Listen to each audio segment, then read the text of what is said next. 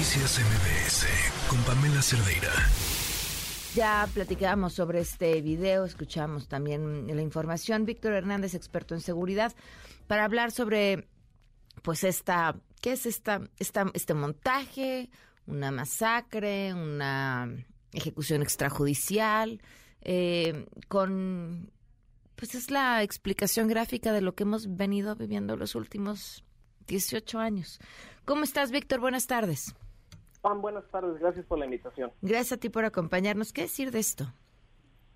Pues mira, eh, los acontecimientos registrados el 18 de mayo de este año son el reflejo ahora en video de lo que en términos forenses ya se había identificado que eh, que tienen las Fuerzas Armadas al momento de eh, tener enfrentamientos con presuntos criminales de alterar la escena del crimen, de montar lo que parecieran ser ejecuciones extrajudiciales.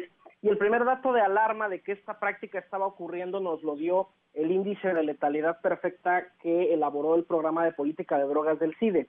Eh, lo que se da cuenta el CIDE es que sistemáticamente conforme va avanzando la guerra contra el narcotráfico, de pronto empieza a incrementar la incidencia de enfrentamientos en donde mágicamente, sin ninguna explicación, no hay después de los enfrentamientos ni delincuentes detenidos ni delincuentes heridos. Empiezan a reportarse solamente eh, fallecidos.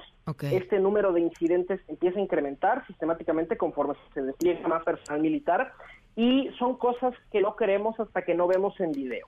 Eh, todavía no podemos pronunciarnos categóricamente, falta la investigación de la Fiscalía General de la República y de la Fiscalía de Justicia Militar.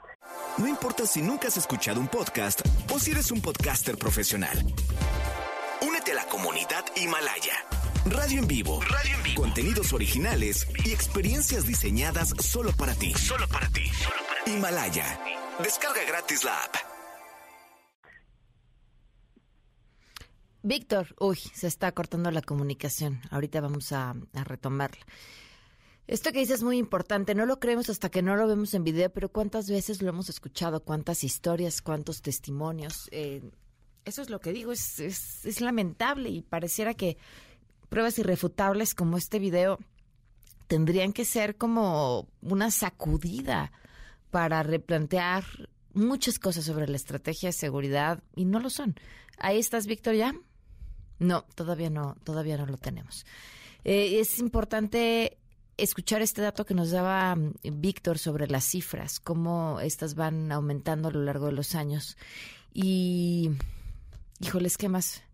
Pensaba, bueno, pues si las cifras de, letalidad aumentan eh, en este país con estas situaciones, lo mismo daría que esos cuerpos fueran a parar a una fosa clandestina y son y serían otras de las tantas historias nunca contadas. Te seguimos escuchando, Víctor.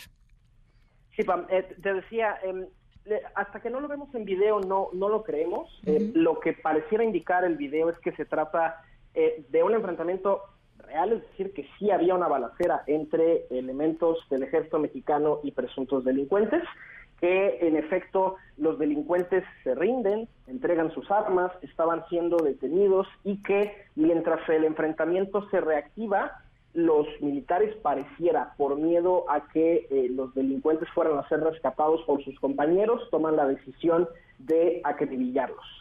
La película ya nos la sabemos. Ya. Es muy probable que en los próximos días la Fiscalía de Justicia Militar procese a estos elementos por desobediencia, que es un delito genérico del, del fuero militar. Eh, queda pendiente ver cuál será la acción penal que tomará la Fiscalía General de la República.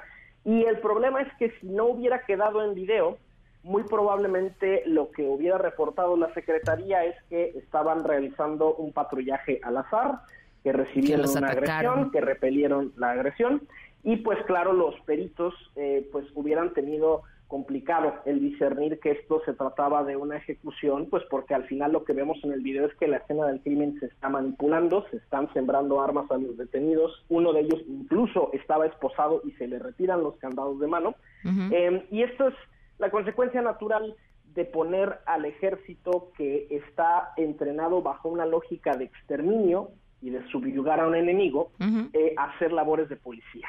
Eh, y, y me llama la atención, Pam, que los militares tanto han insistido en que les urge, que necesitan un marco jurídico especial para hacer labores de seguridad pública, pero ni siquiera el que existe están dispuestos a acatarlo. Incluso aunque en México se reconociera que existe una guerra, que, que, los cárteles son organizaciones insurgentes, organizaciones terroristas, el derecho internacional humanitario no te permite eh, ejecutar a un combatiente que se rinde. Es decir, ni siquiera, aunque se les hubiera cumplido su fantasía de la ley de seguridad interior o de que se decretara un estado de excepción en México, ni siquiera eso justificaría las acciones que vimos en el video. Claro. Pues Víctor, como siempre, muchísimas gracias por la oportunidad de platicar y sigamos hablando sobre estos temas, lamentablemente. Pam, mi Twitter, arroba árbitro 1865.